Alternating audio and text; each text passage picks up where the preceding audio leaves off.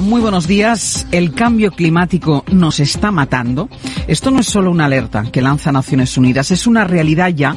por favor, señora Monasterio, por favor, señora Monasterio, esto no es un espectáculo, esto es un debate electoral y los demócratas saben qué hacemos. Los demócratas saben qué hacemos, señora Monasterio. Escuchamos. Habrán notado los oyentes durante la conversación que hemos mantenido con el presidente del gobierno que entraba algo de ruido. Estamos con la ventana abierta. Entiendo que es una de las medidas de, de ahorro energético. Así es. yo me sé, yo me sé, yo me sé algunos gestos de radio, ¿eh? O sea, lo que pasa es que claro, yo aquí quedo de que yo sé sobre Ignatius, cuando en realidad siempre a mí se me ha calificado aquí en la radio como la puta mierda. Tantas cosas que, que gracias a Dios están cambiando y que no son nada Vox, digamos. A mí el, el hombre tiazo ese que se llevaba no me gusta nada, no me pone nada, me cansa, me harta y me tiene hasta el coño como a muchas. O sea, yo creo que ya no queda ninguna duda de quién es Vox, de este partido neofascista y este partido de la ultraderecha. Negre es poco más que una sabandija y un analfabeto. ¿Debería Javier Negre estar en la cárcel? Que eres una mala persona y en este momento dejo para siempre de contestar a tus preguntas. Pero porque soy mala persona. Por preguntarle por la imputación de Mónica Oltra durante 13 veces. Bueno, ¿Eso es ser mala persona? ¿Preguntarle? No voy a responder a tus preguntas. ¿Usted prefiere hablar con terroristas? ¿Puedo hablar en catalán? ¿Me lo puedo hacer en catalán, por favor? Es que si no, no lo entiendo. Los que recibimos insultos somos nosotros, que nos llamamos fascistas, ultraderecha, fachas. Perdone, ¿de qué medio es? EDATV.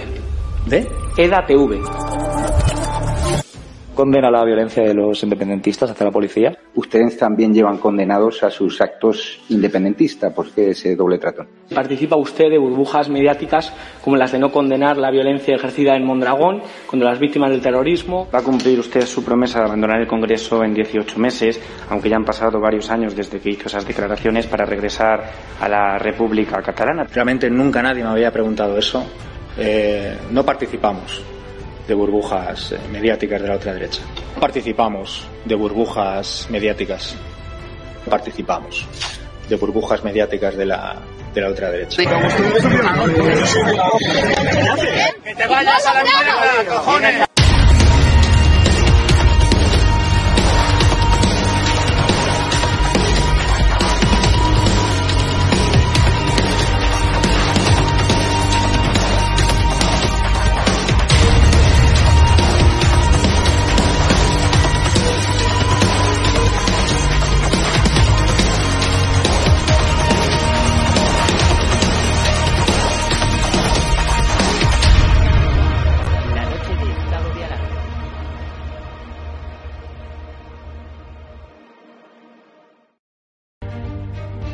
Buenas noches, espectadores de Alarma y de Radio, que nos están escuchando a través de los diales, a través de las apps, a través de datv.com. Recordar que en Google Play, Android TV, en Apple Store podéis bajar tanto la aplicación de DATV como la de Informa Radio, la radio que ya tiene solamente en 10 días 250.000 oyentes fieles a través de la app, porque obviamente en EGM todavía no estamos, habrá que esperar a principios de año para saber cuántos de vosotros nos estáis escuchando a través de los diales. Eh, no digan que no se los avisé, hace unas semanas les advertimos en estado de alarma que la ley del solo sí es sí iba a rebajar la pena de violadores y abusadores sexuales. Pues bien, hoy hemos conocido por distintos medios que la justicia ha dejado en evidencia a la ministra de Igualdad, Irene Montero, y ha confirmado las primeras rebajas de condena por la ley del solo sí es sí, a pesar de que el Ministerio de Igualdad repitió hasta la saciedad que esto no ocurriría. Ya son al menos cuatro violadores que se habrían beneficiado. Eh, concretamente, el mencionado tribunal, la Audiencia Provincial de Madrid, pues ha reducido de ocho a seis años la condena que había impuesto a un acusado, por ejemplo, de abusar sexualmente de su hijastra de seis años. Una auténtica vergüenza por la cual una ministra seria de un país serio, eh, pues tendría que haber mm, dimitido y, mañana intentaremos preguntarle en el Congreso de los Diputados porque hoy no ha habido forma. Ha una auténtica vergüenza. Tenemos ya a los invitados, a Carlos García Danero de UPN, también a Ismael Tejero del Sindicato Solidaridad y a Fernando mm, de Rosa, el senador de Vox, que está, ha estado muy metido aunque él siempre sea humilde y no quiera reconocerse en ese papel, pues conoce bien los entresijos de la negociación del Consejo General del Poder Judicial y cómo saltó por los aires cuando se enterasteis, Fernando, de que estaban pactando la rebaja del tipo penal del delito de sedición, un acuerdo de renovación del Consejo General del Poder Judicial entre los dos grandes partidos que estaba hecho y que de repente eh, cuando os enterasteis que si luz ni taquígrafos estaba pactando que los Puigdemont y compañía pudiesen volver cuanto antes y que saliese ya gratis pues dar un golpe de Estado en Cataluña, pues obviamente eh, pusisteis el freno de mano. Fernando, ¿cómo fue esas negociaciones? Y ahora abrimos mesa. Bueno, la negociación eh, desde el Partido Popular lo hemos considerado que había que iniciar eh, pues, cumpliendo un poco la recomendación que efectuó en su momento el comisario europeo Reinders, ¿no? Que había que realizar un, intento de renovar el Consejo General de Poder Judicial y posteriormente eh, llegar a un acuerdo para reformar eh, eh, ya el, sistema de elección de los jueces por parte de los jueces. Por lo tanto, nosotros cumplimos, el Partido Popular cumplió ese acuerdo con el comisario europeo y, comenzó esa, esa negociación.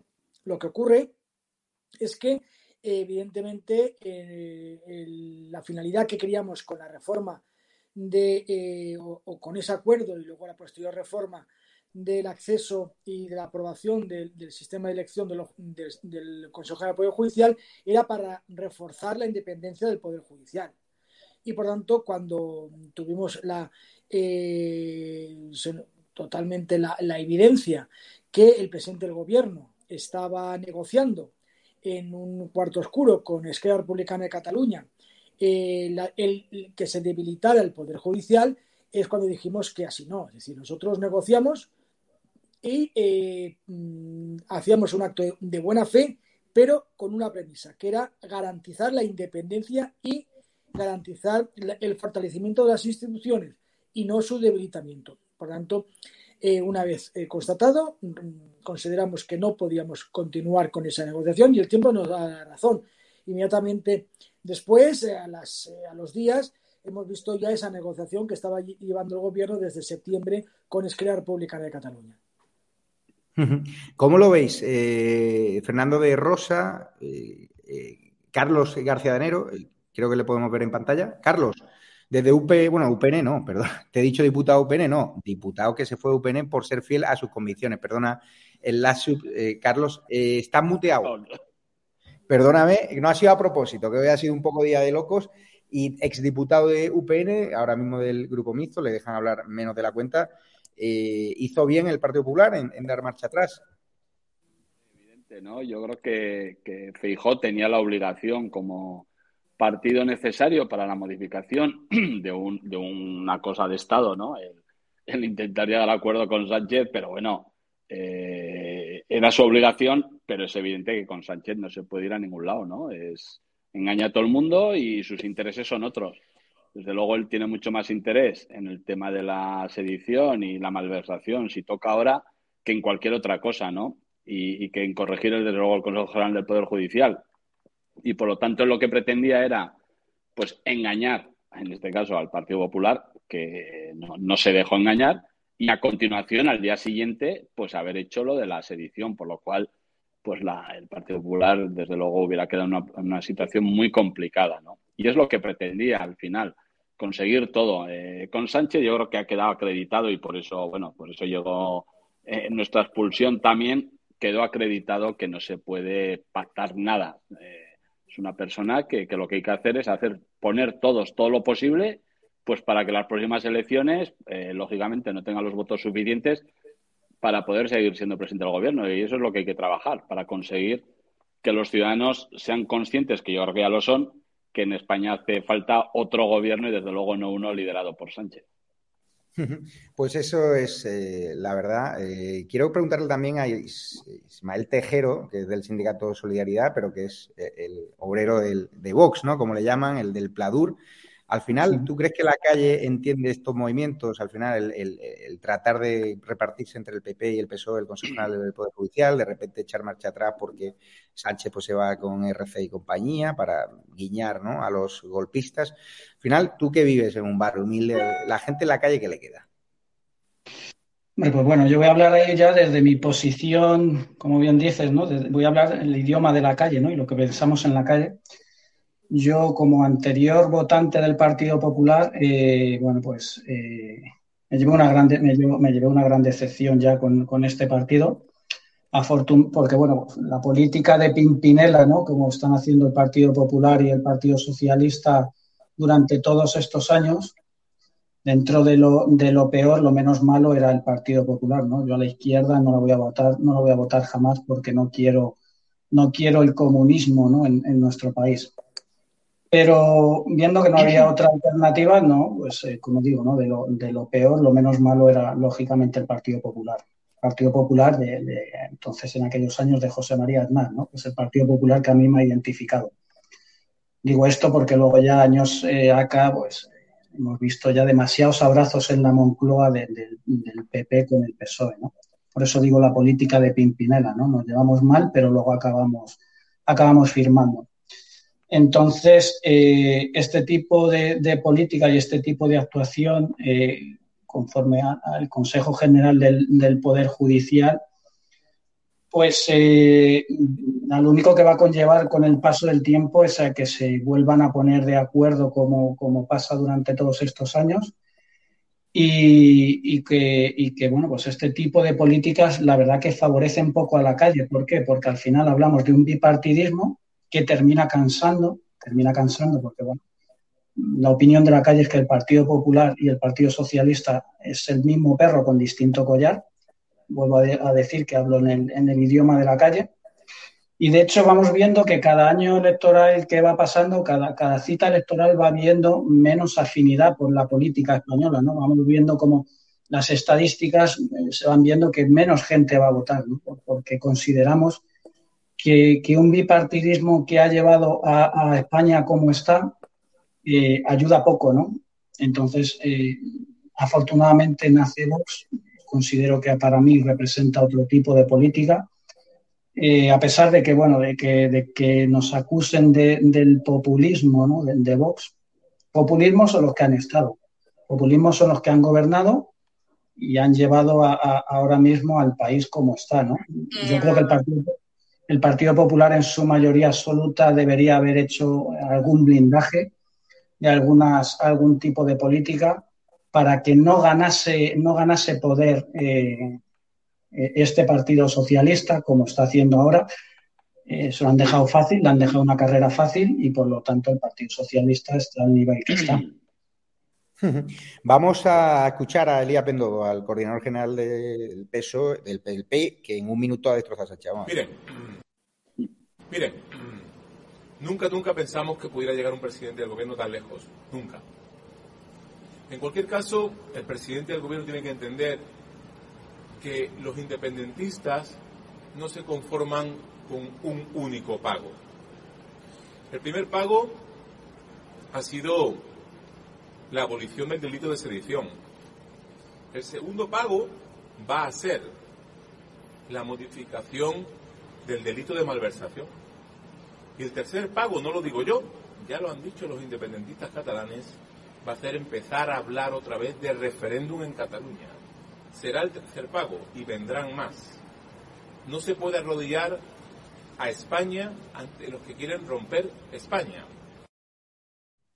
Pues eso, las palabras de Elías eh, Bendodo. Eh, por cierto, no sé si saben, Santiago Compostela, que está, ah, está literalmente ardiendo los, autobuses. Le voy a dejar un, un, un vídeo que circula por las redes sociales, porque allí el alcalde socialista Bugallo prometió en campaña electoral que iba a renovar toda la flota de autobuses urbanos y ahí están ardiendo, problemas para los vecinos, retrasos horarios, y ahora va a entrar el portavoz del PP en Santiago de Compostela a contarnos realmente qué está pasando. Pero primero vean este vídeo, porque ya saben que a nosotros nos importa mucho la política local. Estamos ya con diales en Vigo, Santiago de Compostela lo estaremos en breve y necesitamos ¿no? que también esos alcaldes socialistas que pagan publicidad institucional a los medios para que oculten este tipo de casos, pues que al menos conozcan que la fiscalización de estado de alarma de ATV de Informar Radio pues la van a tener. Vamos a ver ese vídeo.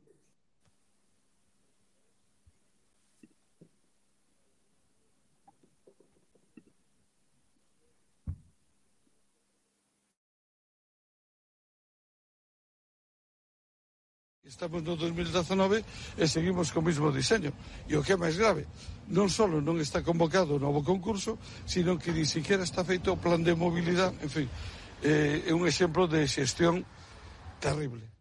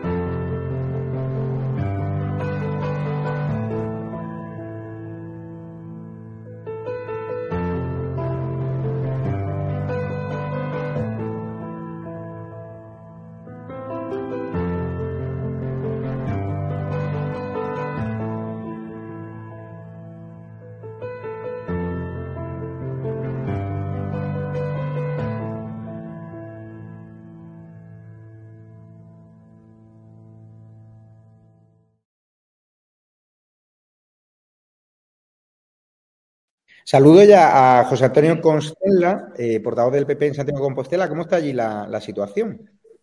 Javier, muy buenas noches. Bueno, la situación está como muy bien resume este vídeo. ¿Qué más tiene que pasar? Porque hemos convertido un servicio público que tiene que ser seguro y que tendría que ser absolutamente de primer para los vecinos en un deporte de alto riesgo. Autobuses en una novedad cuando solo hay tres averías diarias. Si solo hay tres averías diarias, el servicio funciona macanudamente. El problema está en que, como, como digo, eh, estoy sometiendo a la de subirse a los autobuses que tienen 15 años, 16 años, media. Ayer tuvimos una reunión con la Partido Popular celebró en el Ayuntamiento, en el Consejo de Administración de la Empresa Municipal de Transportes, en la que se nos decía que la media de los autobuses está en casi en 14 años. Es una verdadera barbaridad. Y como digo, eh, bueno, pues autobuses que, que no, no, dejan más allá de, de, de, poder ser objetos de museo. Creo que yo le sugería al alcalde en un pleno, oiga, recupere usted los que donamos a Cuba, ¿no? Porque estos están en mejor estado que los que tenemos esperando, que es una verdadera vergüenza.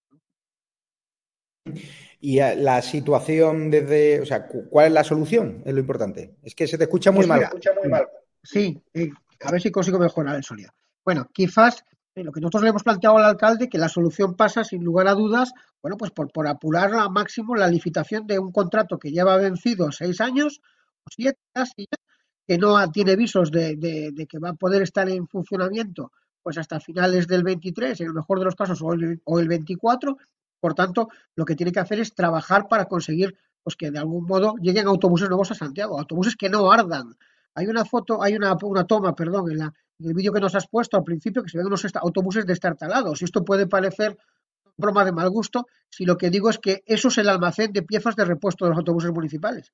Cuando, una, una, cuando un autobús se avería, el mecánico de turno va a ese almacén y retira una pieza si es que consigue encontrarla entre el, conjunto de desechos que hay ahí y con eso pues monta, monta una reparación de urgencia. ¿no? Esto es una verdadera y una absoluta vergüenza. No tiene parangón. ¿no?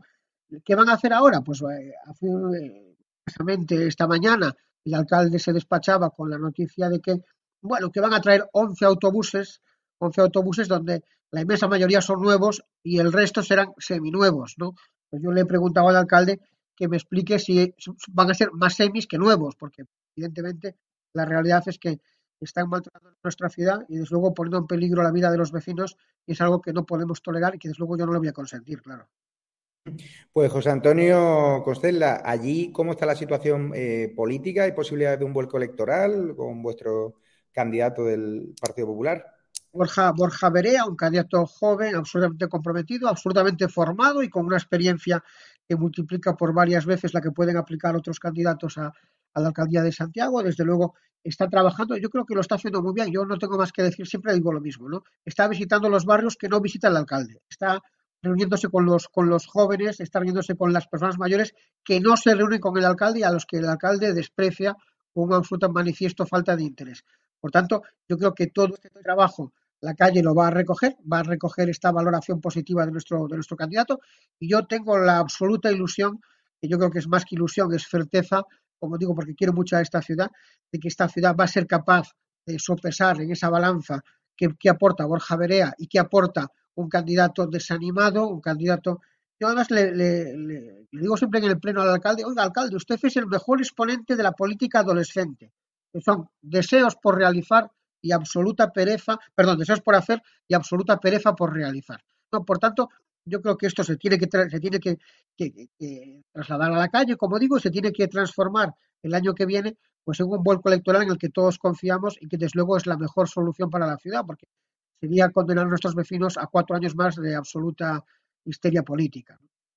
Pues muchas gracias, José Antonio portavoz del PP en Santiago de Compostela, y ya tiene, nos tiene a su disposición. Y gracias a los ciudadanos de Vigo, de gallegos, que nos están escuchando también, porque estamos muy pendientes de, de Abel Caballero. Muchas gracias.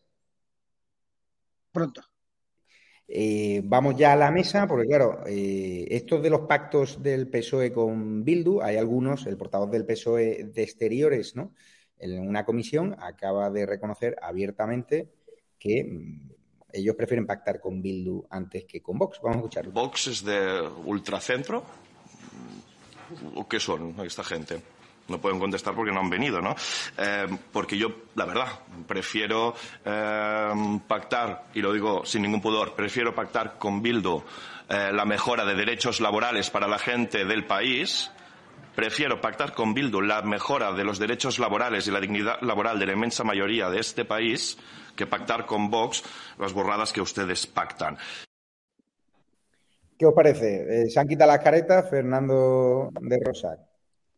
Bueno, no se la han quitado. Es decir, estamos viendo durante toda esta legislatura, desde la moción de censura contra Mariano Rajoy, que eh, el, pacto es con Bildu y Bildu está constantemente acordando con el gobierno eh, pues eh, apoyarle en su política económica o en su política educativa de cualquier tipo a cambio de mejoras en los presos y para eso está Marlasca Marlasca es el instrumento, eh, que parece mentira, y que él eh, sea, eh, sea, juez, el instrumento para hacer efectivo ese pacto. lo escuchamos ya el, presupuesto el año pasado, que dijo que pactaba presupuesto a cambio de presos. Hemos visto cómo se están ya remitiendo, enviando los presos, cómo ya están progresando en grado, cómo incluso Bildu está pidiendo ahora la reforma de la ley penitenciaria para que los presos salgan a la calle y es lo que veremos en el futuro. Por tanto, a ellos les da igual. A Bildu le da igual cuál es la política que haga el gobierno, siempre y cuando eh, cumplan el objetivo que es eh, pues la escarcelación absoluta de los eh, presos mm, etarras. Y sobre todo, también hemos visto en una votación en el Congreso, ahí lo podría decir también Carlos, como se ha negado eh, el propio eh, Partido Socialista a cumplir el mandato del, Parlamento Europeo que, exigía la investigación de todos los delitos que estaban aún sin esclarecer de ETA y también la persecución de las cúpulas de ETA, que el Partido Socialista votó en contra, eh, tanto en, en, en, el Parlamento Europeo como en el Parlamento Español. Y esa es la política, ¿no? Acuerdos para mantenerse en el poder sin ningún tipo de freno moral como son los presos, como es la sedición, como es el golpismo, como es eh, delincuentes. Es decir, eh, el gobierno prefiere pactar con delincuentes que pactar con, con aquellos que, son personas que, al fin y al cabo, eh, cumplen con la Constitución.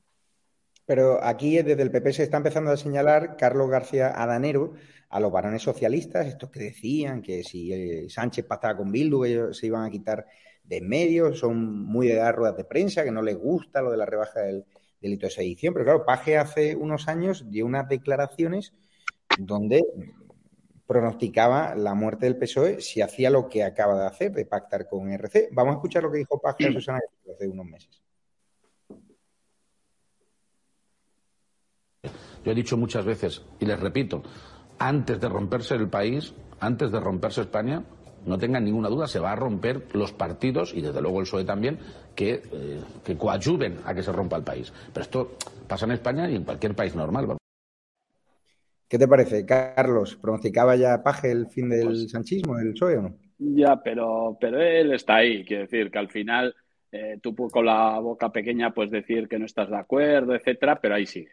Ahí sigue, me refiero que, que si de verdad él piensa lo que dice y ahora con el delito de sedición y desde luego, yo le he oído decir a Paje cosas sobre Bildu, etcétera, que quedan vergüenza ya. Porque al final no deja de ser, pues eso, palabrería, pero que luego no se atreve a ir un paso más allá. Y evidentemente, si no da un paso más allá, pues al final es responsable de toda la política socialista, no es una excepción. Es, forma parte de esa política. Se puede hacer un llamamiento, desde luego, a los varones, pero lo que están haciendo es intentar eh, vender a, su gente en sus territorios que no comparten todo lo que está haciendo Sánchez y tal, pero sí, en el Partido Socialista no levantan la voz dentro del Partido Socialista en sus órganos internos y no dicen, por ejemplo, pues yo les digo a los diputados elegidos por Castilla-La Mancha que voten que no a, la próxima reforma de, en la que se va a eliminar el delito de sedición, ¿no? Pues di eso y que lo hagan. Y ahí se demostrará si estás dispuesto a echar un pulso o no. Pero ¿qué van a estar dispuestos? y luego el tema eh, todo el tema ¿no? de Bildu, etcétera. A mí la verdad que, que oír al portavoz socialista decir estas cosas es que, es que es una pasada, es que es lamentable porque eh, ya han movido ¿no? lo del año 83. Al final ellos, si es que están legitimando la banda, si es que eh, lo dice, el otro día lo decía la portavoz de Bildu Batasuna, vamos a aprovechar que vamos a tener un presidente como este, que estamos sacando mogollón de cosas. Y es que lo dijo ella. Y es verdad que están sacando las cosas. Y por supuesto, esto no se preocupan por la política social, pues y el empleo, no sé qué, eso les importa eh, nada, les igual. Ellos lo que quieren, que ya lo dijo Tegui, nosotros tenemos, mientras tengamos presos, haremos lo que tengamos que hacer. Y es así, el Partido Socialista, por estar un día más en el gobierno, Pedro Sánchez, pues traga con todo, aunque sea a costa pues de, echar por tierra la dignidad de un país como, como es España, ¿no? Porque al final estás dando por bueno, y ellos lo dicen y se congratulan, ¿no? Desde Batasuna, decir, a ver, llevamos aquí, eh, ETA está 40 años asesinando a todo asesinar y nos ha costado cero, cero, porque en cuatro días todos en la calle nos han blanqueado y encima somos los que dirigimos el país. Es una auténtica vergüenza. Yo, Sánchez ha hecho muchas cosas, pero yo desde luego, para mí, y lo he dicho y tú me has oído mil veces, la peor fue, desde luego, pactar y blanquear a Bildu Batasuna, porque eso, desde luego, para mí es absolutamente imperdonable y eso es a mí, desde luego, lo que me llevó a votar que no a la reforma laboral y cualquier cosa que pueda suponer un balón de oxígeno para un presidente como Sánchez. Claro, el, problema son los presupuestos que van a sacar adelante, que, son fácilmente desmontables en una situación en la que tendríamos que abrochar el cinturón, muchos vecinos de Ismael Terejero, mucha gente del Sindicato de Solidaridad, muchos trabajadores los que representáis no llegan a fin de mes y el problema es que damos un presupuesto expansivo que dispara el gasto público, que dispara los chiringuitos, que dispara el dinero para comunidades autónomas que son las que dan golpes de Estado, y en cambio las comunidades autónomas que cumplen la ley, como la Comunidad de Madrid o, la o otro tipo de comunidades, ¿no? Eh, Galicia, por ejemplo, pues salen muy perjudicadas, municipios turísticos como Benidorm, gobernados por el PP, que son el símbolo de nuestro turismo nacional, no se llevan ni un euro de esos presupuestos, y hemos tenido hoy al portavoz del PP, Hacienda, Víctor Píriz, que está desgranando eh, los presupuestos como nadie, pues desmontando los presupuestos sanchistas en una comisión. Vamos a escucharlo.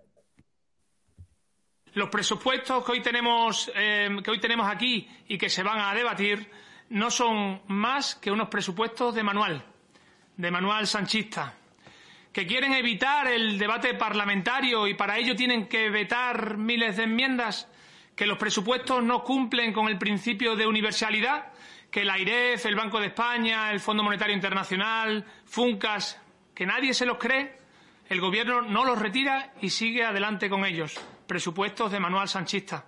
Que la subida que pronostican en la deuda y el déficit supondrá que muchas generaciones de españoles tengan que pagar durante años los derroches de Sánchez.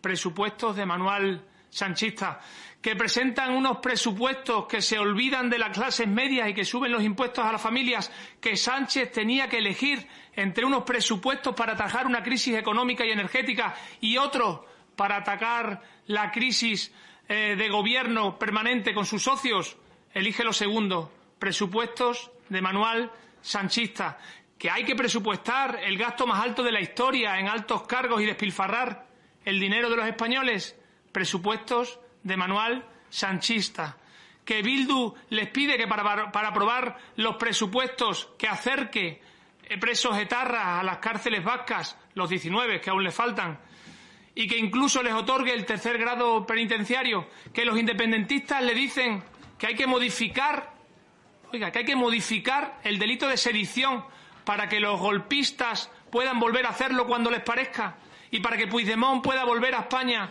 para que te aprueben unos presupuestos. Lo hacen, presupuestos de manual sanchista, que con la familia sufriendo la inflación, las subidas de tipo de interés, el precio de la cesta de la compra que hemos visto hoy y los combustibles y la energía, el gobierno se sube el sueldo el 4%.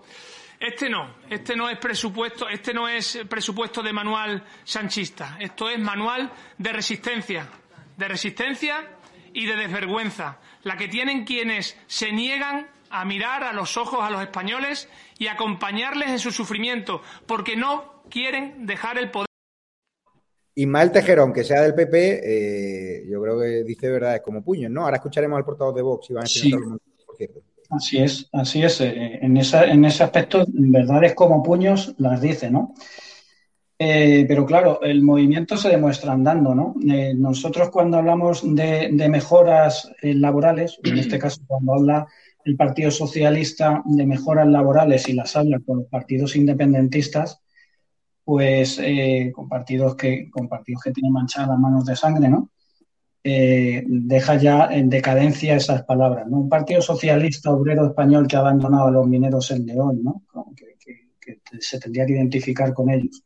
Un partido independentista luego que está manejando también la política española, pues al fin y al cabo demuestra en manos de quién estamos. Eh, por eso eh, nos gustaría, desde Vox también, se pide que la, política del principal partido de la oposición, en este caso, como estamos escuchando en el anterior vídeo, sea más seria en el momento de pisar las calles. ¿no? Nosotros eh, ya lo hicimos en, septiembre del 21, cuando ya empezamos a ver en solidaridad junto con Vox cómo el precio de la luz empezaba a, disparatarse, ¿no? que es de lo que hemos visto también en este vídeo que se está quejando el componente del Partido Popular empezamos a pisar la calle, ¿no? Y animamos a que nos acompañasen a pisar la calle en septiembre del 21. Vox promoviendo unas medidas fiscales y Solidaridad promoviendo unas medidas que aliviasen esa carga en, digamos, en la economía ¿no? de la ciudadanía de la calle, ¿no?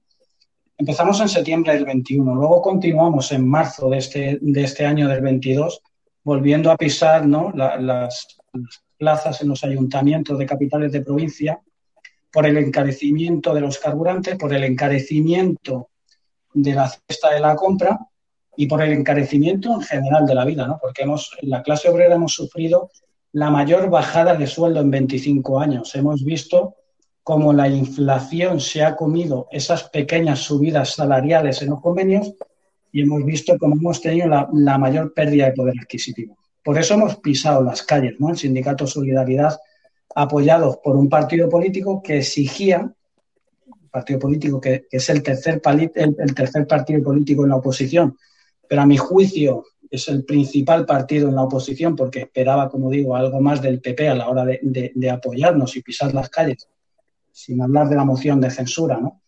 Entonces, eh, como digo, ¿no? el movimiento se demuestra andando y vamos a seguir haciéndolo. El día 19 de, eh, eh, Ismael, ahora escuchamos a Iván Espinosa Los Monteros, pero antes va a entrar eh, Belén López, nuestra compañera, nuestra experta en, IBEX 35, nos va a contar algunas informaciones que no verán en diarios económicos, están fuertemente untados por las empresas del IBEX, al cual el sindicato Solidaridad ataca habitualmente. ¿Qué tal, Belén? Buenas noches. Hola, buenas noches, Javier. Bueno, hoy nos vamos a centrar en, dentro del IBEX. Sí, te, te veo mala, mala conexión, pero bueno, vamos a intentarlo. Ah, vale, si no lo conecto con el móvil, ¿vale? Venga, cuéntanos, ¿qué, ¿qué trapos se esconden? Luego volvemos a la mesa. Bueno, eh, pues eh, en esta noche, Javier, eh, vamos a hablar de las farmacéuticas. Dentro de las empresas del IBEX hay grandes empresas farmacéuticas eh, que aunque siempre han tenido, bueno, al final gran relevancia, no se han encontrado en el punto de mira hasta que llegó la pandemia. Y eso que son las empresas que algunas de ellas más facturan en nuestro país. De hecho, como consecuencia de la crisis sanitaria, pasaron a colocarse en el primer plano de la actualidad debido al importante eh, papel que desempeñó la gestión de la pandemia, especialmente si nos referimos al, final, al fin y al cabo a las vacunas. Y no es para menos porque han sido fuente de polémica en numerosas ocasiones por su cuestionable gestión, eh, incluso saltándose varios controles ¿no? Eh, de las vacunas que al final pues, salieron antes y bueno, toda la polémica que suscitó. Es más, no sé si lo recuerdas, Javier, pero hace tan solo unos meses se creó una comisión de investigación relativa a la gestión de las vacunas y al plan de vacunación en el Congreso de los Diputados que de hecho intervinieron, bueno, eh, pues hasta profesorados, ¿no? De Barcelona que vinieron y lo contaron un poco. Y, bueno, eh, ya centrándonos en algunas de ellas, em, em, vamos a empezar por eh, Farmamar, ¿vale? que, bueno, su presidente, de hecho, estuvo en la lista de los falsos vacunados contra el COVID. Eh, José María Martínez Sousa Faro se encontraba entre los 2.200 nombres de la red desmantelada por la Policía Nacional. Fue gracias a la operación Jenner que investigaba personas que se encontraban en el Registro Nacional de Vacunación a cambio de dinero. Increíble, sin duda. Pero bueno, ahora eh, vamos a empezar también con una de ellas, que es Robi, que, si no la conocéis, Robi es una de estas farmacéuticas que, bueno, esta semana ha tenido, ha registrado pérdidas, ¿vale? El pasado viernes cayó hasta un 13% en bolsa y prevé que los ingresos de 2023 caerán más de un 10% frente a los de 2022. ¿Y esto creéis que es casualidad? Pues no, la verdad es que para nada. Y es que, claro, la compañía madrileña es la encargada de fabricar la vacuna COVID-19 para la farmacéutica moderna que muchos de vosotros seguro que se han puesto esta vacuna. La incertidumbre en el mercado de vacunas del COVID-19 está afectando ya a Moderna, que ha rebajado sus previsiones de entregas e ingresos para este año. Robi, al igual que las demás farmacéuticas del IBEX, se ha visto muy beneficiada por la pandemia y ahora le está empezando a ver las orejas al lobo. Por ello, en 2023 se enfrenta a un nuevo escenario post-pandemia del COVID-19 en el que la incertidumbre asociada a la evolución de la es muy alta. Es decir, que como ahora mismo el COVID eh, pues ya está más o menos manejado, ya nos hemos vacunado gran parte de la población, estas empresas que en este caso eh, tienen un contrato y un acuerdo con la empresa estadounidense Moderna, Robi ha pinchado en, este último periodo debido a que ya, pues eso, le está viendo las orejas al lobo, porque se, se generan menos vacunación. Y es que no es posible evaluar de forma precisa el impacto de este nuevo escenario, pero lo cierto es que está empezando a pinchar Javier. Y bueno, además de que, además, hablando también ya la, la última noticia que tenemos que seguir y tienes una mala conexión. Vale, vale, vale. Chao, adiós. No, no, cuéntanos lo, último, la última noticia que habías introducido. Ah, vale, vale. Es que sí es verdad que te escucho un poco mal y se entre y al fin y al cabo, eh, bueno, pues se entrecorta, ¿vale?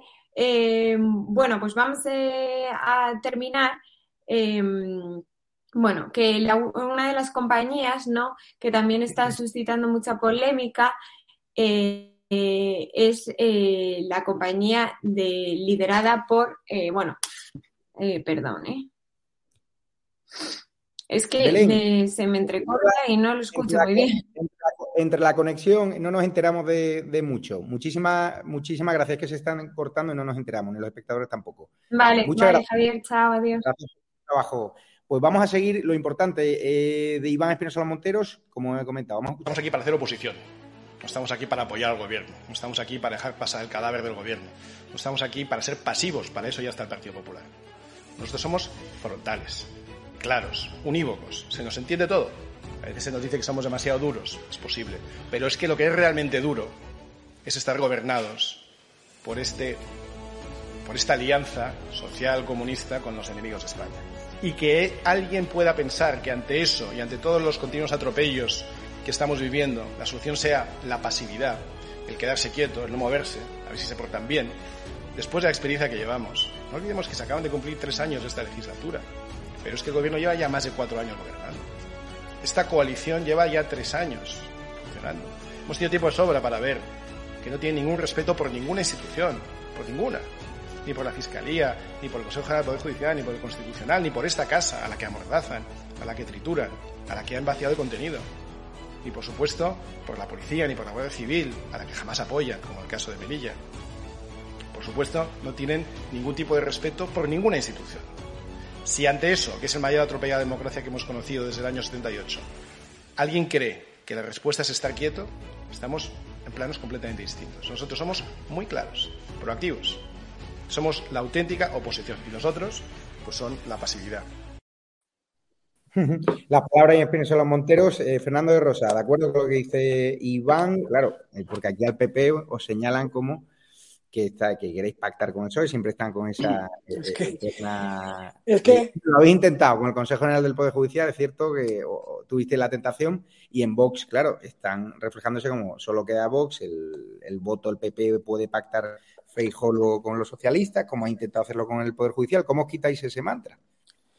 Bueno, también hemos visto cómo pactó Vox eh, eh, con su abstención con el gobierno socialista para el reparto de los fondos europeos. Acordaros que salió eh, la posibilidad de que el gobierno gastara todo, todo sin ningún tipo de control por la abstención de Vox. Por tanto, yo creo que empezar a polemizar entre partidos, que yo creo que, que el objetivo es echar al sanchismo, creo que es estéril y nos lleva solamente a, una guerra de barrio, ¿no? Y por tanto yo no voy a entrar a polemizar ni con Ismael ni con, eh, con Espinosa Los Monteros sobre quién, eh, bueno, pues quién eh, es el, que más hace la oposición. Yo creo que el Partido Popular está claro, el que tiene una mayoría para poder realizar la oposición, es el partido que lidera las encuestas y es el que puede liderar el cambio de gobierno. Por tanto, efectuar estos ataques creo que que es dar armas al, al, sanchismo.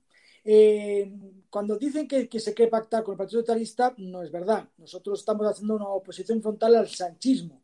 Otra cosa es que volviera el Partido Socialista, mm, el, Partido Socialista en el cual eh, hubo grandes pactos de, Estado, hubo en un momento un pacto de Estado por la justicia, hubo un pacto eh, pues, eh, eh, por ejemplo, la, eh, el, propio abdicación de su majestad el rey, ahí estuvo Robalcaba, que se realizó de una forma modélica. Por lo tanto, yo creo que el problema que está teniendo hoy en día es el sanchismo. Es Pedro Sánchez que está haciendo un partido socialista tipo PRI, tipo esas dictaduras sudamericanas, que lo único que, pretenden es dividir al país entre buenos y malos, en dividir el país y a intentar por todos los medios que no haya una alternancia. Y eso es lo que nosotros vamos a eh, combatir.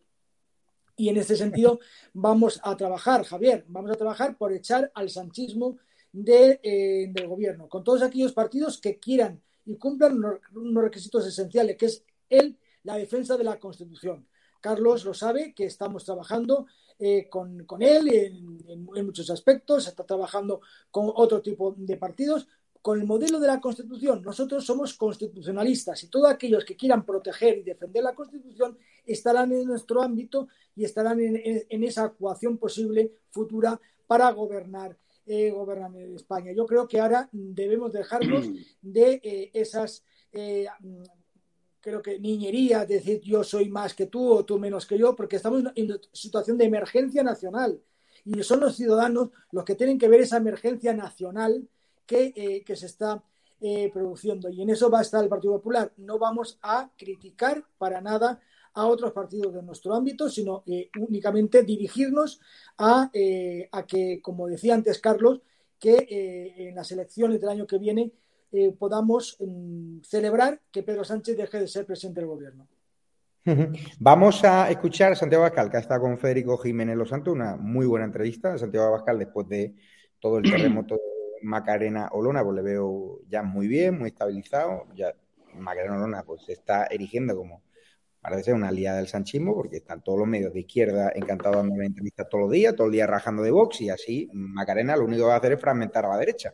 Sea, no vas a aportar nada. O sea, está diciendo que es una plataforma, que sí, pero luego te reúnes con empresarios para pedirle dinero para un partido político. Es decir, primero Macarena, que le tenemos mucho cariño, que se aclare, que se aclare y luego hablamos. Pero mientras no se aclare, lo único que está haciendo es dar votos al sanchismo y hacer que la izquierda se frote las manos para que la derecha concurra a las próximas elecciones generales completamente fragmentada.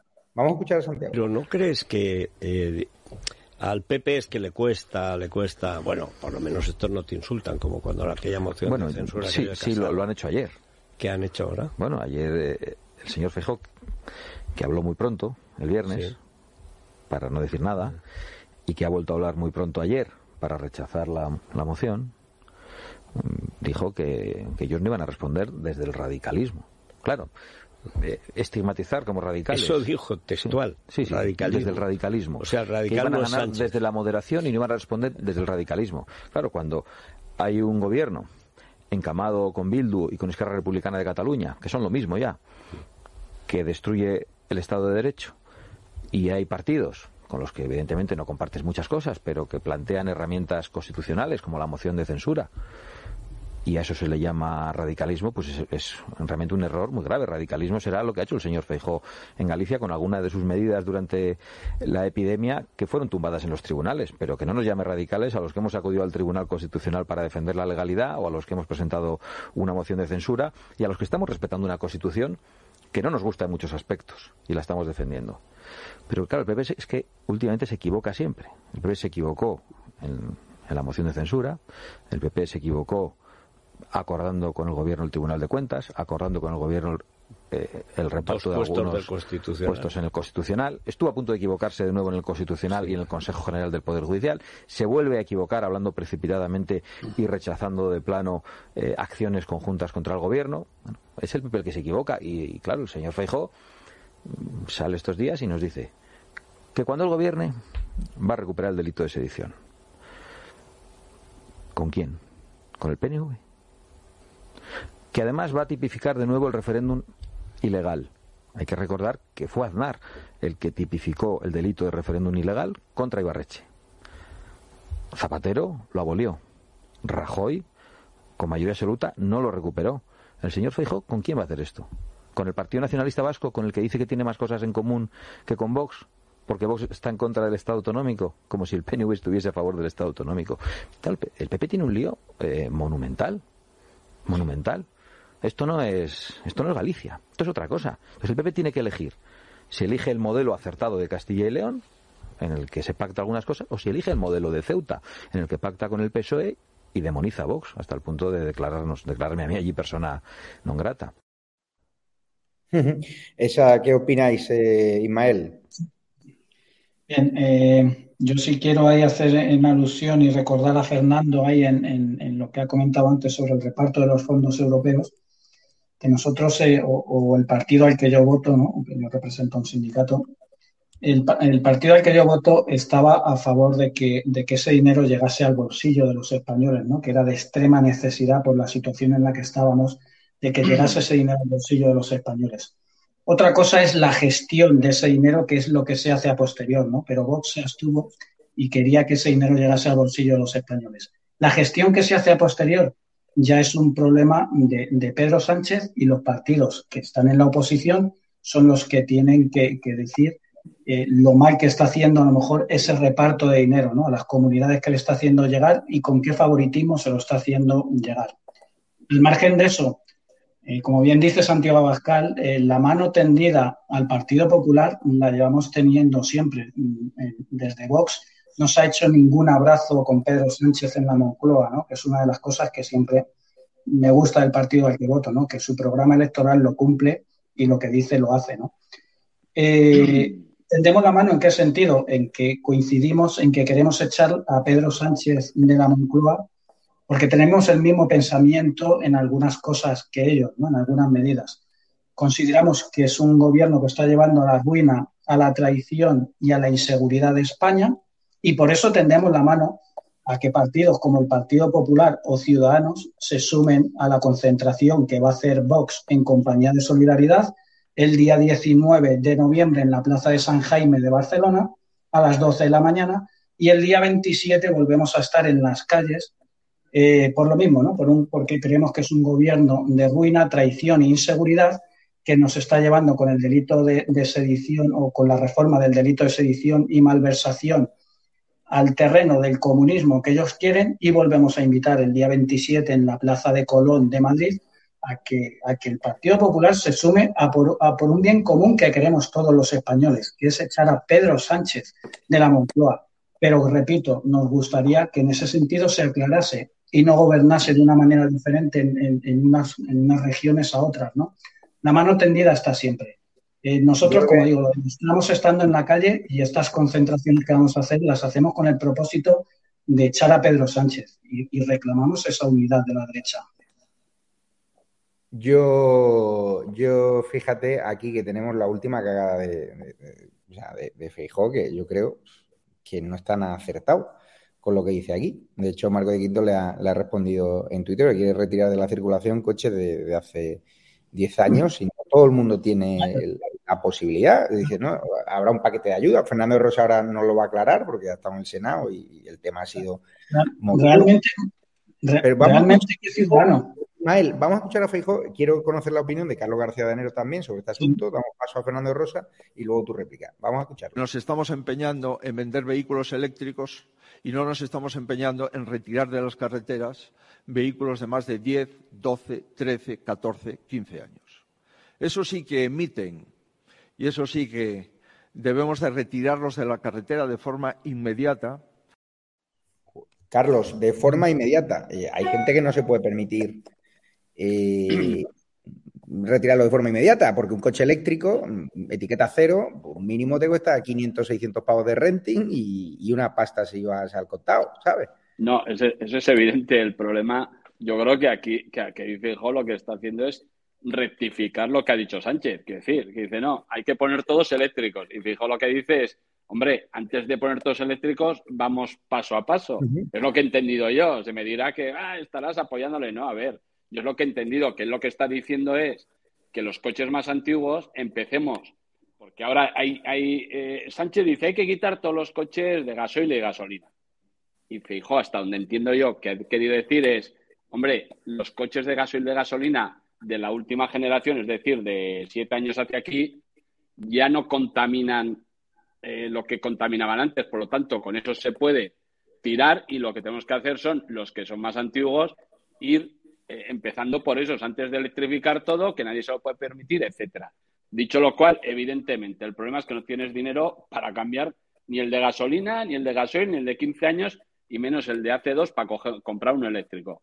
Pero yo, la verdad, que en este caso lo interpretaron, o sea, que ya digas lo que digas, pues te dirán de todo, ¿no? Pero yo es lo que le he entendido en este caso a, a Feijó, ¿eh? Pero bueno, yo creo que, precisamente lo que quería decir era que había que rectificar esa política de Sánchez de decir, se acabaron los coches de gasolina, se acabaron los coches de gasoil y, y, vamos, porque ahora te dicen, ¿no? Hay coches de gasoil y de gasolina también que contaminan, desde luego, nada que ver con lo que contaminaban los que se fabricaban antes, porque se, llevan muchos años trabajando los motores y no hace falta pasar directamente al eléctrico. Pero bueno, dicho lo cual, supongo que me dirán que es que ahora eh, le estoy haciendo eh, la campaña a, a Rajoy, o sea, a lo que sea, ¿no? Pero yo creo que es, lo que ha dicho.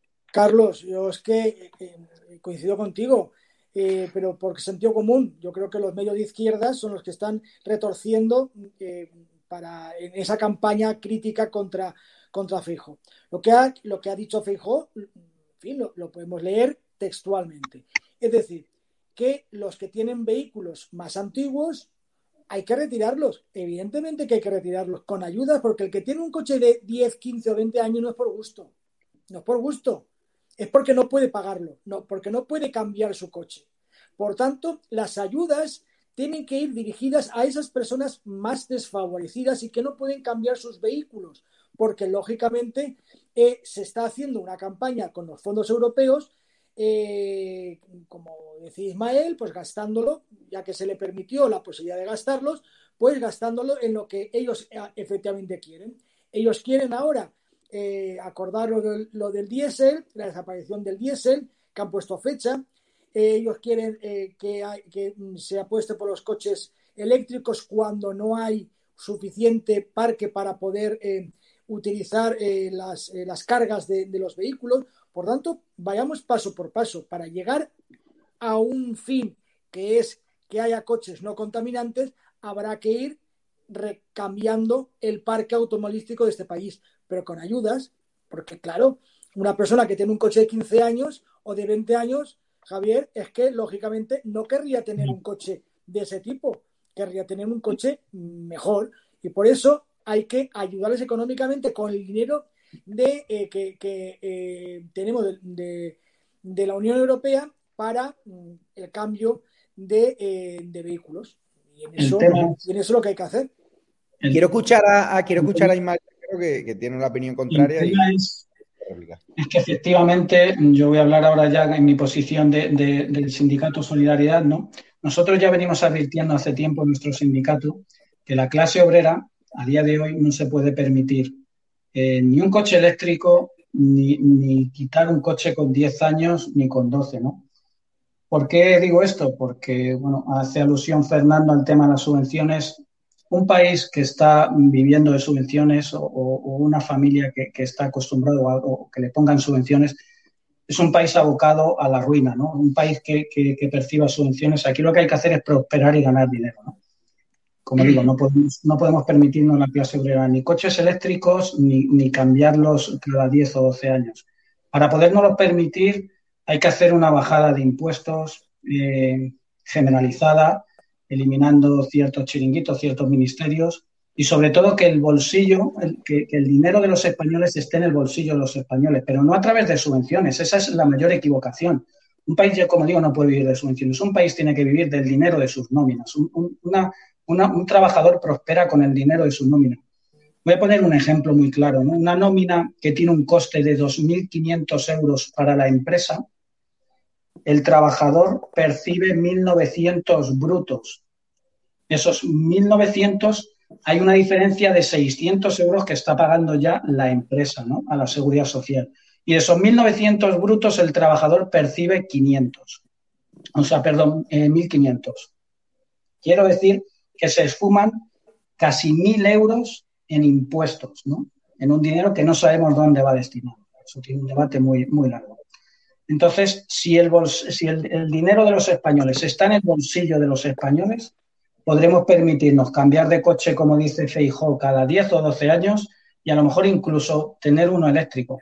Pero de verdad, no dependamos de las subvenciones, dependamos del dinero de las nóminas, del día a día, que es donde verdaderamente estamos sufriendo el mayor hachazo permitido, permitido por el duopolio sindical eh, UGT y comisiones obreras que hasta ahora están consintiendo la mayor bajada de sueldo que hemos tenido la clase obrera en este país. Lo hemos visto con la inflación. Entonces, o cambiamos eso o hipotecamos a nuestros hijos para toda la vida. Por cierto, eh, la sanidad, la manifestación de la, de la, izquierda en la Comunidad de Madrid, eh, que es cierto que fue un éxito de movilización, la izquierda ha demostrado que está fuerte, o sea, los que dan por muerto al sanchismo, con la cantidad de pasta que van a despilfarrar, que ya despilfarran y el año que viene vais a preparar, cómo va a utilizar la tribuna de Moncloa, el BOE, todas las instituciones del Estado al servicio de ganar las elecciones. Es decir, Pedro Sánchez tiene esa capacidad, cuando uno le dan por muerto, él sobrevive, con lo cual hay algunos que lo están valorando. Es cierto que hay sondeos muy buenos para el PP y Vox, pero cuidadito que la izquierda el otro día, sin motivos, con la sanidad pública madrileña siendo la segunda mejor de España, teniendo menos listas de espera que la comunidad de, de Valenciana, por ejemplo, Castilla-La Mancha, engañan al público, manipulan, usan todos los medios de comunicación con la publicidad institucional para sacar a 200.000 borregos a la calle, que son muchos. Vox hace este domingo la manifestación contra la rebaja del tipo eh, penal del delito de sedición en Barcelona, la semana siguiente en Madrid. Nosotros estaremos allí en directo y, no va a haber 200.000 personas. O sea, el pacto de Sánchez de entregar nuestro Estado de Derecho a los independentistas en vez de proteger la ley no va a llevar a la calle a 200.000 personas la manifestación tergiversada por parte de la izquierda contra Isabel Díaz Ayuso, contra el sistema público sanitario de la Comunidad de Madrid, que es un ejemplo en comparación con los que tenéis allí, Fernando de Rosa, en la Comunidad Valenciana, sacó a la calle a 200.000 borregos. Subvencionados, paniaguados, gente analfabeta, lo, que tú quieras, gente que no sabía lo que iba, pero ahí había 200.000 tíos, que tienen familias también y que se multiplican. Y eso fue una imagen de potencia de la izquierda. Pero claro, hoy le hemos preguntado a Joan Baldoví en el Congreso Vito Quiles por lo que está pasando en la comunidad valenciana, donde los hospitales vuelan, donde en Torrevieja los profesionales sanitarios se manifiestan, donde en el hospital de Alcira dejan a pacientes enfermos de cáncer en mitad de un pasillo, y dice el tipo que es mentira y hemos puesto justo en sus declaraciones pues el vídeo que demuestra que lo que contamos es verdad. ¿Qué tal, señor Valdoví? Quería preguntarle por la situación sanitaria de la comunidad valenciana, porque es que hemos conocido en las últimas horas bueno, que se encuentra la cola en la ratio de médicos por cada mil habitantes, que es peor aún el caso eh, del ratio de las enfermeras por cada mil habitantes, hay baja calidad asistencial y en algunos hospitales como por ejemplo el de Alcira hay médicos y, perdón, hay pacientes que están en los pasillos. Entonces, eh, quería saber si usted también va a ser igual de duro como lo ha sido con la Comunidad de Madrid de los últimos días. Eh, mire, eh, que hay mm, enfermos en los pasillos en el Hospital de la Ribera es mentira. Acabo de salir del Hospital de la Ribera. Mi mujer ha estado ingresada el jueves, viernes y sábado y no había eh, pacientes en los pasillos. Yo, al menos, no vi ni en urgencias ni en, eh, eh, ni en los pasillos de, los corredores. Esa foto, mm, viniendo del medio, del medio. Es que es un vídeo del hospital, señor Valdoví, se lo puedo enseñar. Viniendo de un medio que se dedica muchas veces, me, me merece muy poca confianza. Se lo digo yo, he estado allí, he estado allí tres días, tres días por tanto, no me diga lo que yo he visto con mis propios ojos. Estuve en urgencias y había sitio para todos. Incluso había sitios libres. Estuve en eh, planta y en la planta había sitios libres y había camas libres. Lo he visto yo jueves, viernes y sábado. Así que no me diga lo que yo he visto con mis propios ojos. ¿Qué te parece Fernando de Rosa eh, poniéndole las imágenes y el tipo mintiendo? Así que hemos publicado las imágenes que no son bulos, son reales. Pero bueno, es que, vamos a pensar de Valdoví. Hay que acordarse los bailes con Mónica Oltra eh, riéndose de la, de la, menor que fue eh, agredida sexualmente por el exmarido de la vicepresidenta, ex vicepresidenta.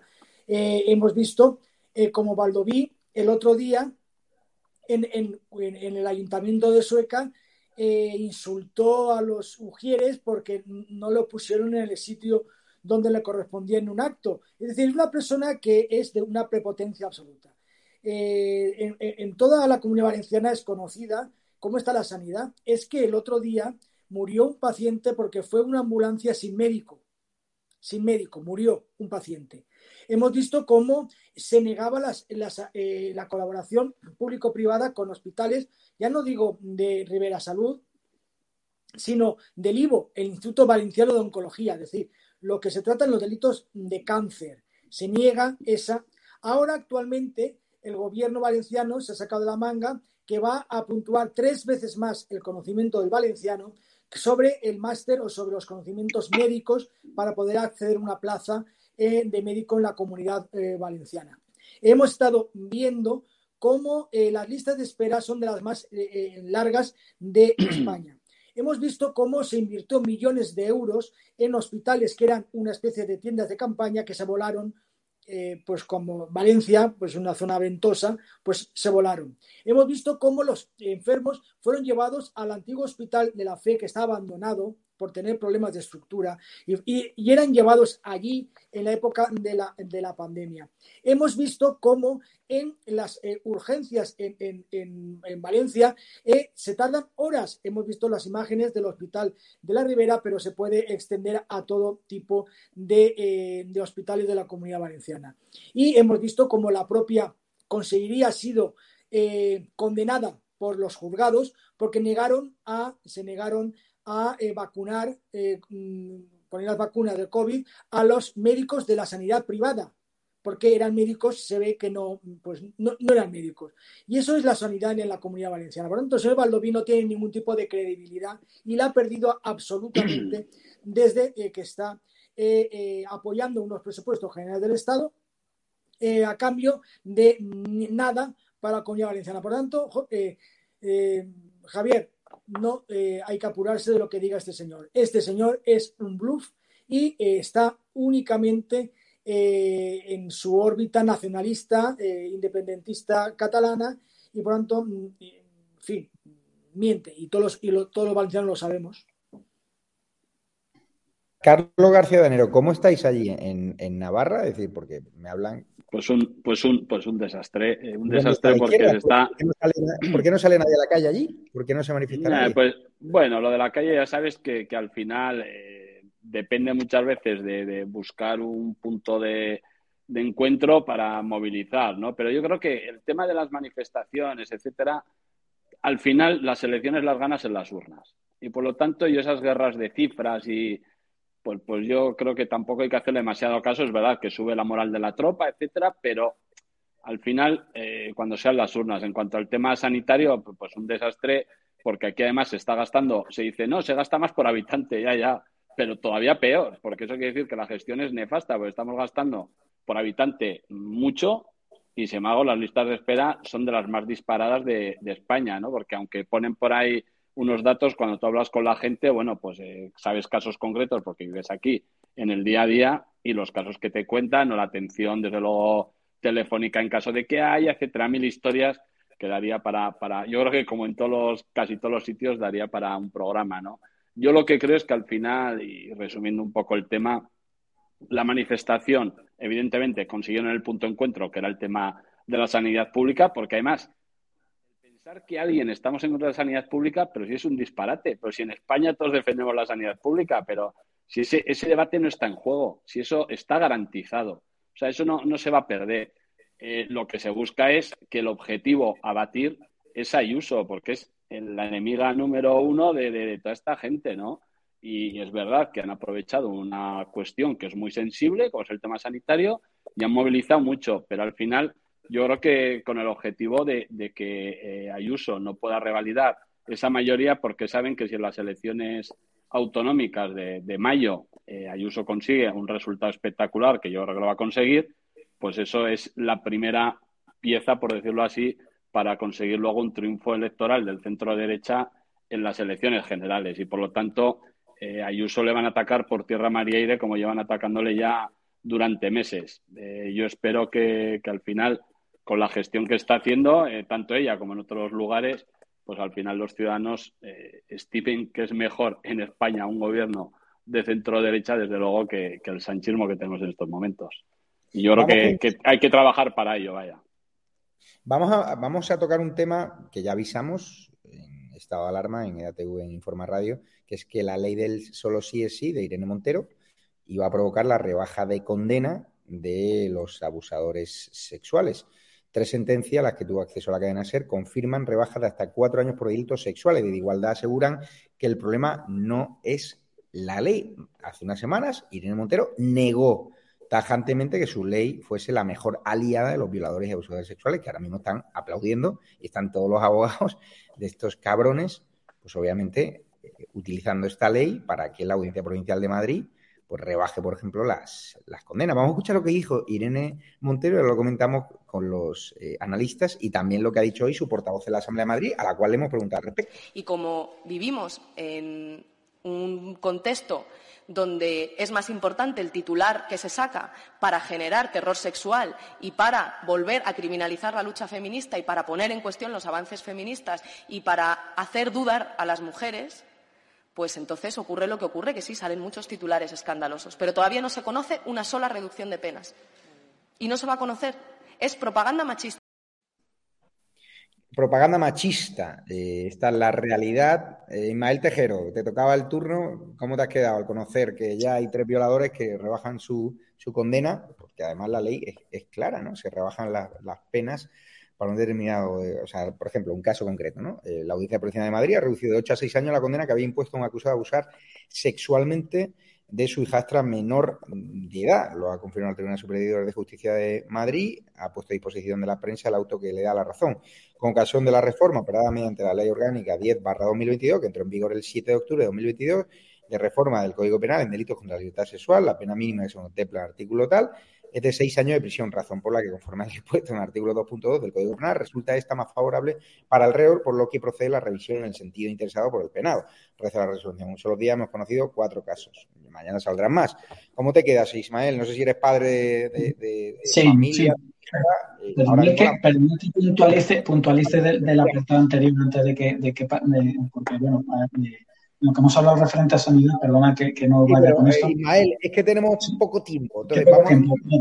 Vale, bueno, yo solamente resumir en esto de, lo que comenta eh, Irene Montero, que nunca, nunca, nunca en la democracia española eh, se ha hecho tanto daño a, la mujer, ¿no? A estas que vienen defendiendo el feminismo. Nunca se ha hecho tanto daño a la mujer como en esta legislatura de este, de este bipartidismo de Partido Socialista y, y Podemos, ¿no? El reducir penas lo único que conlleva es a fomentar eh, eh, violaciones, es lo que conlleva a que, a que haya más asesinatos de mujeres. Eh, creo que hay, una, política muy clara en esto para, cortarlo rápido y es, como dice Vox, ¿no? cadena perpetua para el asesino de una mujer. Y si ya encima, igual que, bueno, pues cadena perpetua para para quien asesina un hombre, ¿no? Hablamos muchas veces de violencia intrafamiliar, como ha pasado con el caso de, esta niña, de esta niña que, hemos visto esta semana de atrás, ¿no? Por el caso de que ha matado, ¿no? La madre. Eh, entonces, eh, nunca ha hecho tanto daño a la mujer Irene Montero eh, este, este partido político como, como está pasando en esta legislatura. Vamos a escuchar la opinión de un magistrado, ex magistrado de la Audiencia Provincial de, Valencia, presidente además, Fernando de Rosa. Tú ya lo venías advirtiendo, que esta ley era clara, la ley del solo sí es sí.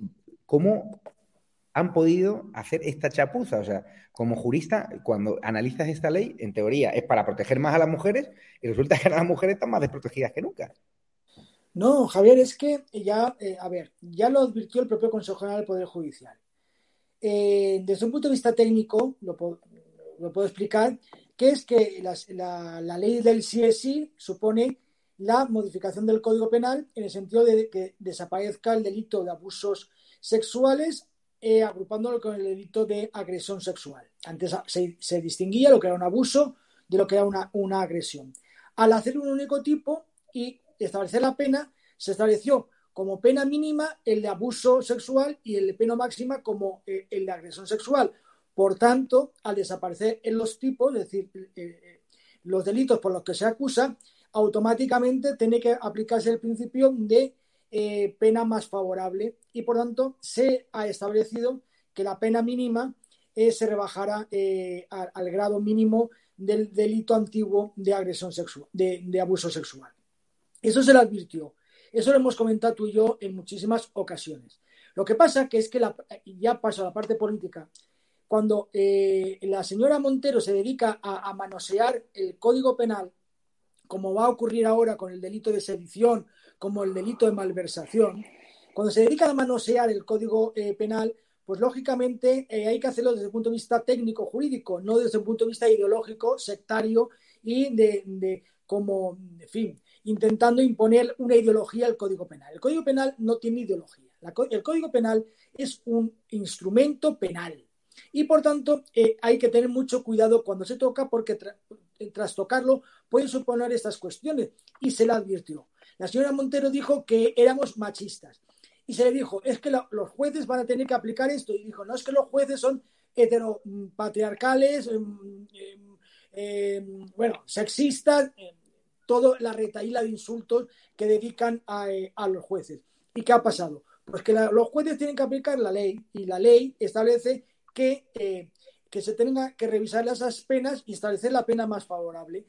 Y eso es lo que ha conseguido la señora eh, Montero. Y no solamente van a haber cuatro sentencias, Javier, es que van a haber cientos de sentencias de que violadores van a ver reducidas sus penas por ese, esa laguna legal que ha permitido, y te digo una cosa, con la advertencia previa del Consejo General del Poder Judicial, que por eso, y permíteme que te diga, ahora, con el delito de sedición y de malversación, no quieren el informe ni del Consejo de Estado ni del Consejo General del Poder Judicial, porque son informes técnicos y estas, y estas eh, digamos, ministras eh, que no tienen ni idea, ni idea de lo que es eh, pues dictar una norma que afecta al Código Penal, pues son las consecuencias. Y las consecuencias las van a pagar los ciudadanos. Y, y una vez más, ¿no? Y por tanto es indignante. Sobre todo, indignante, y con esto termino, Javier, la reacción de la señora Rosell, la que quiso ser vocal del Consejo General del Poder Judicial, es la, la, eh, la, encargada de la lucha contra la violencia de género, que ha dicho que es que la culpa la tienen los jueces porque eh, hacen caso a los abogados de la defensa. Hombre, por el amor de Dios, es que ya quieren que estemos directamente en, en Venezuela.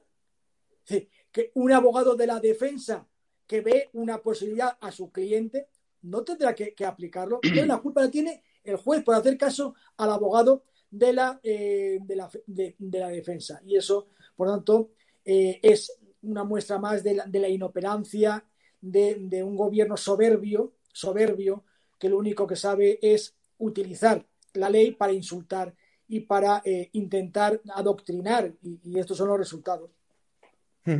Vamos a escuchar la pregunta la portavoz de Podemos en la Comunidad de Madrid para que vean la cara dura que tiene a la hora de escurrir el bulto. Ya era, la, era media mañana, todos los periódicos estaban hablando de este asunto y esta es la pregunta de nuestra compañera Cristina. Buenos días, eh, señora portavoz. Para estado de alarma yo le quería preguntar, eh, usted ha comenzado hablando en la rueda de prensa con eh, la proposición no de ley de las violencias machistas y yo quería preguntarle acerca de la primera rebaja de la condena que hemos, eh, acabamos de conocer por agresión sexual a una menor, esa rebaja de condena de dos años de la ley de solo sí es sí de la ministra Irene Montero. No sé qué puede decir al respecto. Gracias. Desconozco el caso que me dicen. Gracias. Desconozco el caso que me dicen, Carlos García Danero. Hay que ser sinvergüenza. ¿no? ¿Tú crees que desconocía el caso a media mañana cuando lo estaban llevando todos los periódicos, incluida la SER? Me, me extrañaría mucho, pero, pero a mí me parece lo que es, es de sinvergüenza saber que, esto iba a ocurrir porque se anunció por expertos que esto iba a ocurrir sí o sí y que si hubiera seguido adelante con la ley, que una vez que se aplica la ley se diga que es que la culpa es que porque los jueces son eh, unos fascistas, que es lo que se dice siempre cuando nos gustan las sentencias, pero yo ya sabes que no, no, yo no he hecho la culpa a Irene Montero. Esta ley es, como todas las demás, del gobierno de Sánchez. Y si se ha hecho esta ley es porque Sánchez le ha parecido bien que esta ley saliera adelante, si no, no sale. Y saliera adelante en estos términos. Y cuando dice, no, que dimita Montero, pero ¿qué es que no tiene que dimitir Montero? De, primero, o la, o cesa Sánchez, que desde mi punto de vista el que tenía que dimitir es él. Porque el culpable, al final, dice, no, es que estas ministras, eh, uno dice no sabe, el otro.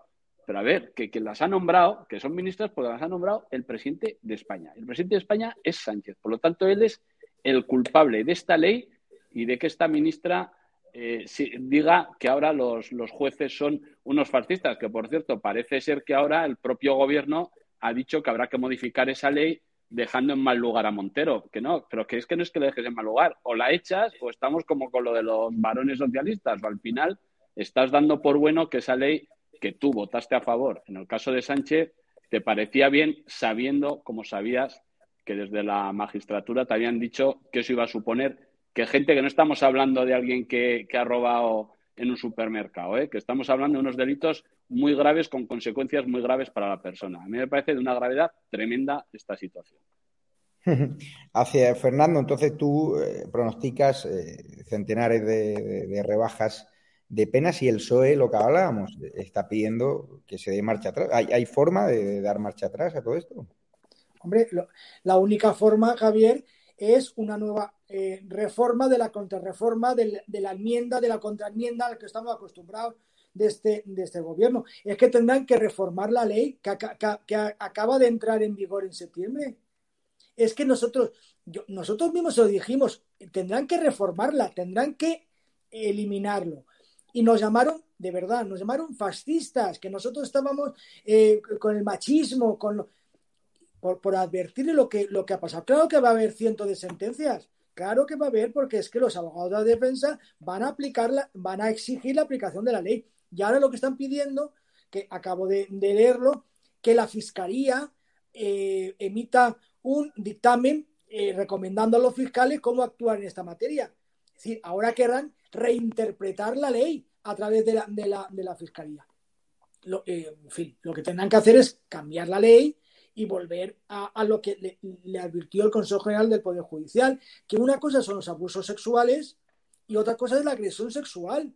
Es que en los tipos, en el Código Penal, por algo está. Es decir, una, una, un ataque contra la dignidad sexual de una persona no es lo mismo cuando se realiza con una penetración o con un que un, que un abuso.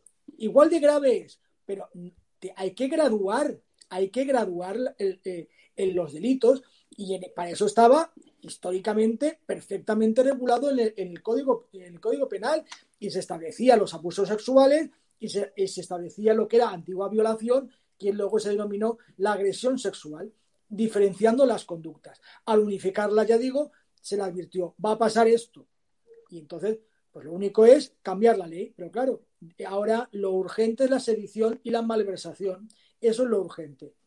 A mí, a me gustaría añadir en este sentido que, bueno, pues el, segundo partido eh, más votado en el Congreso de los Diputados, pues eh, eh, fuera ahí valiente en este, y para que no siguiéramos hablando de, este, de este tema de Irene Montero, sedición y, malversación, cortásemos de raíz rápido y yo animaría al Partido Popular a que presentase una moción de censura y, y, y, veríamos a ver si podemos desbancar a Sánchez de, de, de su estado y, y, no culpar ya ni a más ministros ni a nadie más. O sea, hay que buscar una alternativa y una alternativa fuerte pasaría porque, oye, pues dieran el paso de, de una moción de censura e, intentar echar a Pedro Sánchez. Una Eh, moción de ¿por qué no censura no, no tiene los números, por tanto no se echaría a, a Pedro Sánchez. Por tanto, No tiene, no tiene los números, no tiene los números si no la haces. Eh, a lo mejor la No, haces no. y los tienes. No, podemos decir que no los tiene si no la hemos hecho. No, la, no, la, no la tiene a lo mejor la que ha iniciado Santiago Abascal. Eh, Eh, eso no la ya tenía sabes. lógicamente cuando se abstiene el Partido Popular, pero, Que pero bien. aunque no se hubiera abstenido, podemos, podemos intentarlo otra vez y, y- y intentar echar a Pedro Sánchez, pero hay que Pero, ser una política un poco más directa. Esa es la tesis de, de Vox. Yo la respeto y me parece muy bien. No da los números, como te puede decir Carlos, que él es diputado y yo soy senador, y te puedo decir que los números no dan. No dan. Y, imposible. Por tanto, eh, no hay que decir eso. Lo que hay que hacer es una estrategia. La estrategia es, eh, tú- el Vox tendrá la suya y dejar que el Partido Popular tenga eh, la suya, porque al final la estrategia es echar al sanchismo.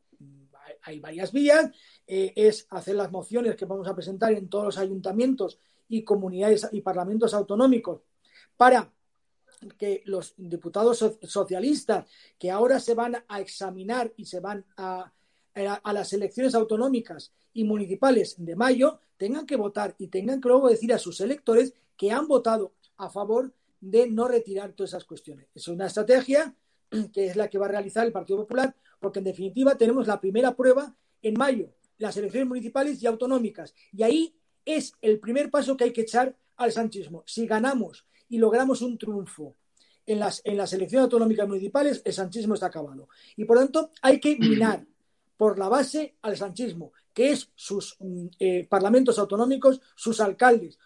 O, el alcalde de, un pueblo de Valencia, cuando los te- tenga que votar y, a y los ciudadanos sepan que ha votado a favor de todas estas cosas, ¿qué, va- qué van a decir a sus, a sus ciudadanos?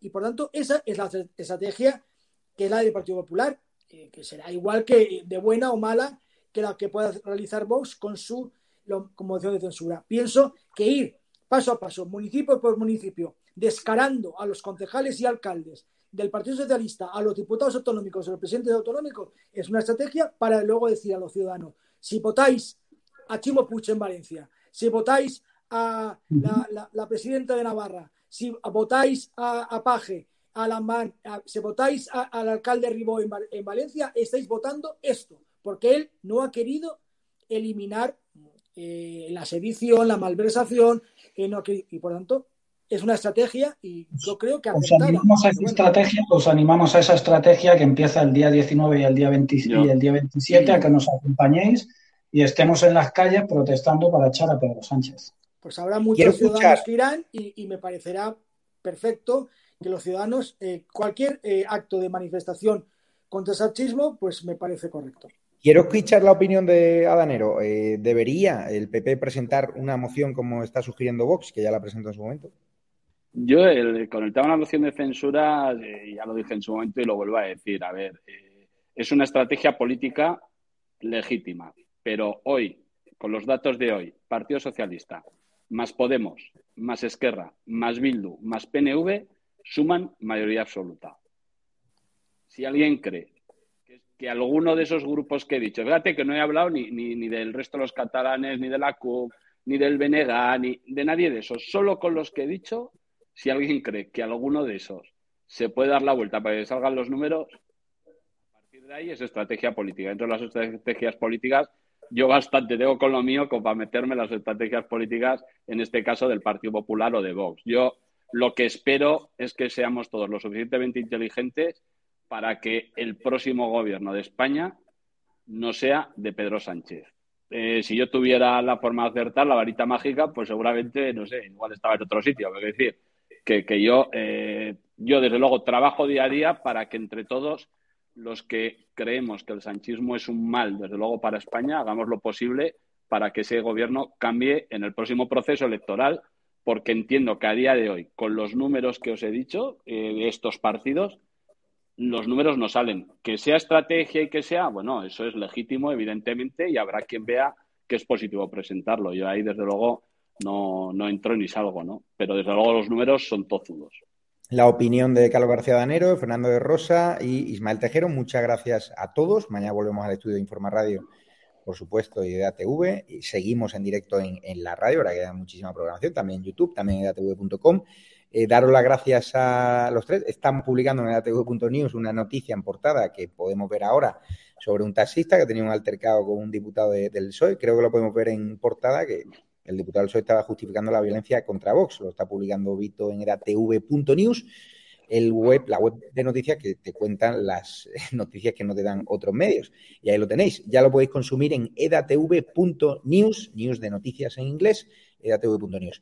Y gracias a los tres contertulios vamos a repasar los diales donde ya estamos, porque seguimos ampliando cada día los diales. Muchas gracias. Estamos en Madrid Norte, 104.5, Madrid Sur 89.7, Valladolid 87.6, Tenerife Área Metropolitana 91.9, Vigo 99.7, Murcia 101.5, que se escucha también en Cartagena, Valencia 90.3, Sevilla 104.1, Mallorca 95.4, Córdoba 104.9, Huelva 93.8 y Málaga 89.6. También estamos en Antequera. Mañana os daremos nuevos diales y ampliamos el mapa. Gracias a todos los que nos apoyáis, a todos los que hacéis esto posible, edatv.com, Informa Radio, seguirnos en redes sociales. Twitter nos ha vuelto a censurar, edatv, la tercera cuenta que abríamos en Twitter, con lo cual Elon Musk la mano en España todavía no ha llegado, a pesar de que haya despedido, no sabemos qué pasa.